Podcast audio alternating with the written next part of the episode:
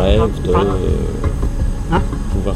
Ils, ils rêvent tous de pouvoir être le libérateur, le Moïse qui va faire rentrer. Non.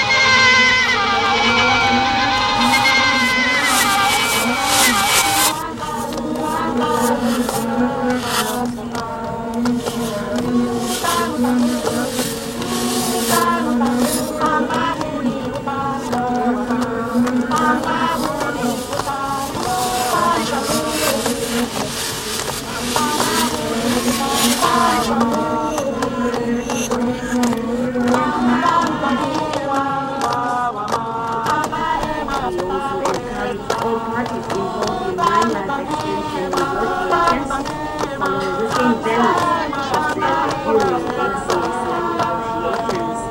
Mr. Kawi was speaking to representatives from community and business community, community relations officers, and landowners from Manawatu region. This is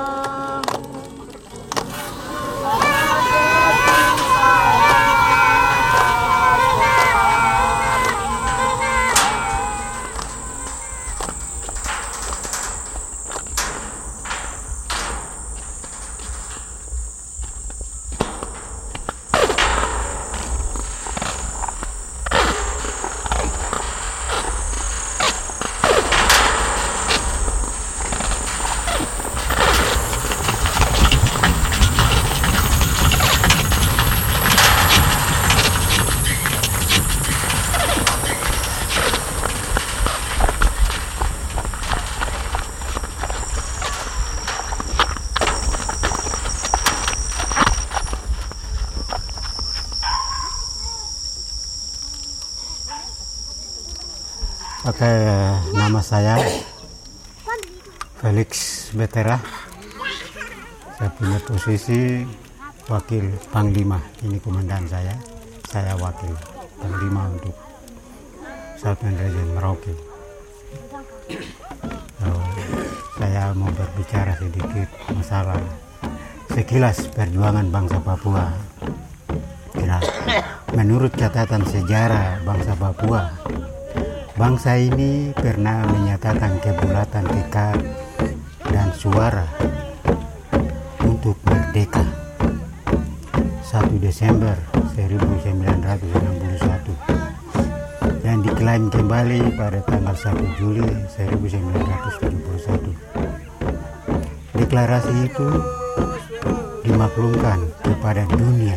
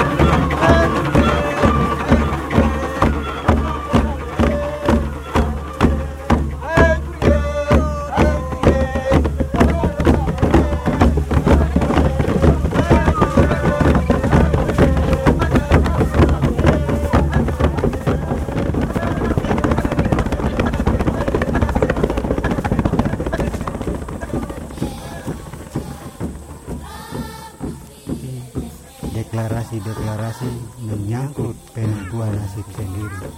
Belanda berkewajiban untuk melaksanakan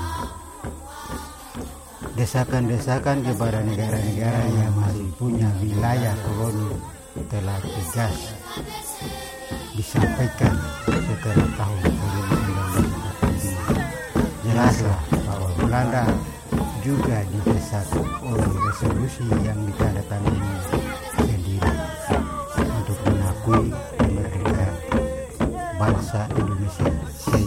terpaksa harus diakuinya pada tahun 1949 dalam rangka penjagaan HAM inilah maka bangsa Papua disiapkan sejak dini untuk mewujudkan Papua yang merdeka dan berdaulat. Dalam rangka itu pula kita telah membaca dalam buku Dr. Benny Giai 2000 tentang program Papuanisasi Belanda, program persiapan bisa tidur dengan kemerdekaan mimpi buruk tahun 1919 dari Sabang 1907 mereka yang pada tanggal 28 Oktober 1928 dinyatakan satu bangsa satu tanah satu bahasa dan lain Setelah tanggal 1 Desember Sebuah negara 1961 menjadi gelisah. dan pengumuman orang Papua melalui pemerintah Belanda, ternyata Soekarno dan bangsa Papua Indonesia merdeka dan bebas dari negara kesatuan bisa tidur dengan nyenyak. revolusi bangsa tentang kami bangsa Papua menolak adanya reformasi dan memberikan expression of feeling expression tentang expression of feeling expression Mereka yang pada tanggal 28 Oktober 1928 dari 84 kita keluar itu kita ini punya keinginan untuk berbangsa dan bernegara. Tuhan dia sudah lihat lihat itu kita punya dan pada satu waktu Tuhan bilang baru kita datang. Berarti Tuhan dia sudah lihat engkau jalan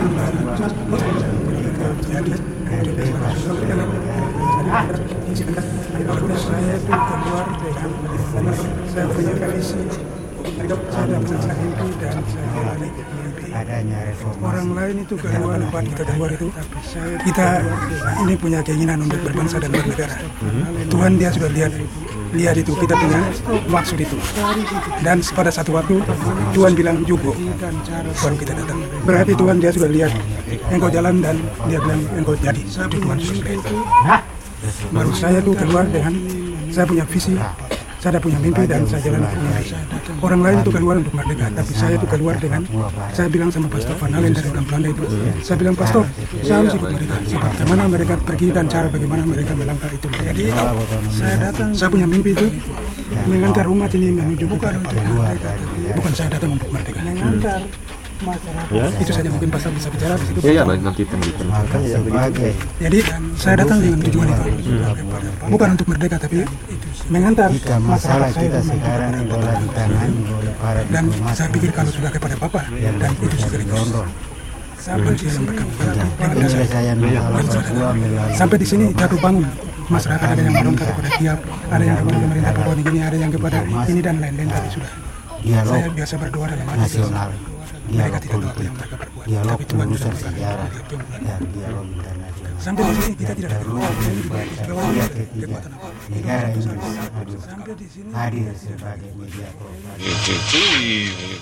Pour lui, euh, c'est Dieu qui fera le boulot, quoi. Un jour, Dieu. Alors ça, il, a des trucs comme ça, ben, il n'est pas con, hein, mais. Euh, ils ont une vision. Les protestants encore pire, euh, les protestants euh, évangélistes et compagnie, eux, alors là, c'est le cargo culte complet.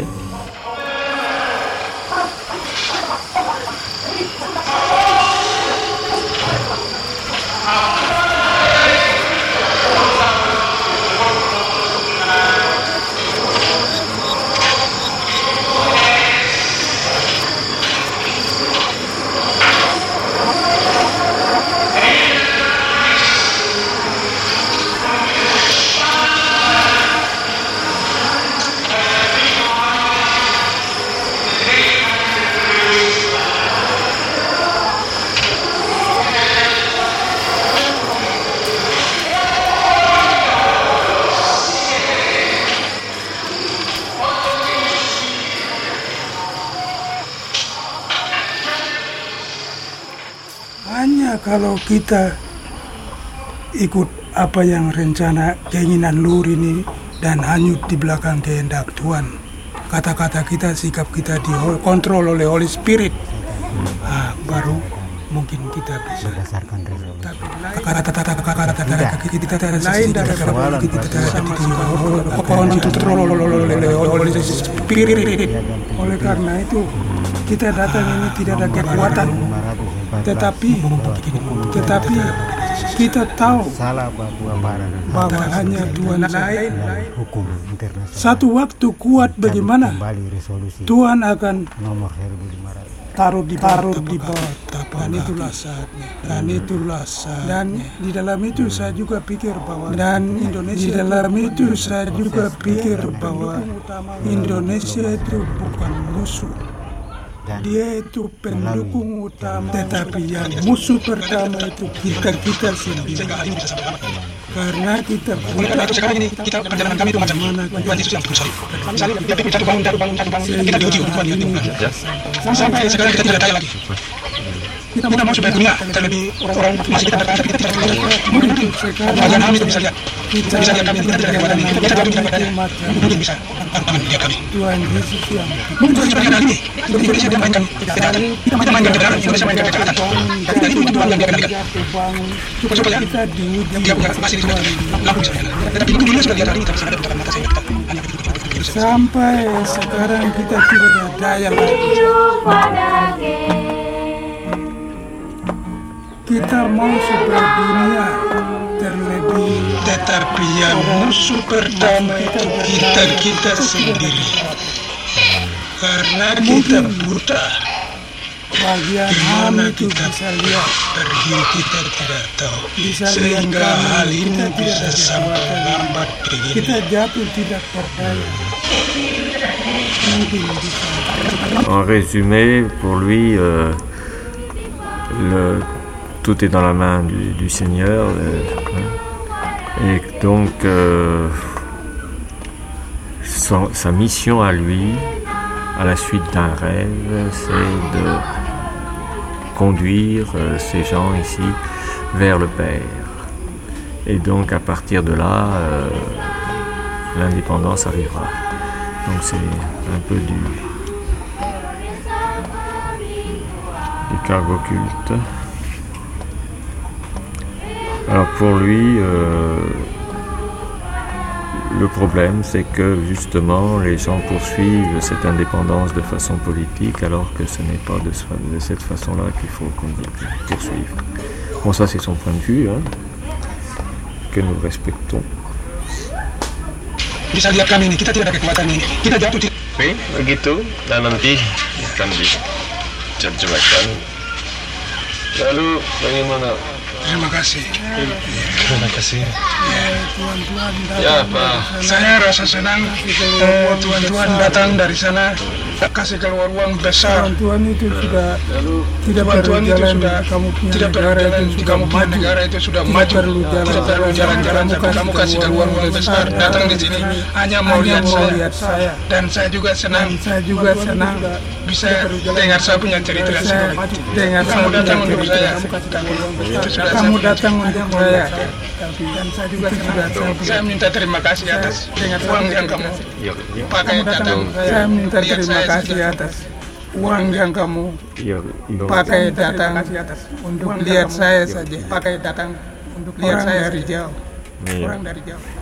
Il- vous remercie d'avoir fait toute cette dépense d'argent et autres pour venir jusqu'ici et l'écouter.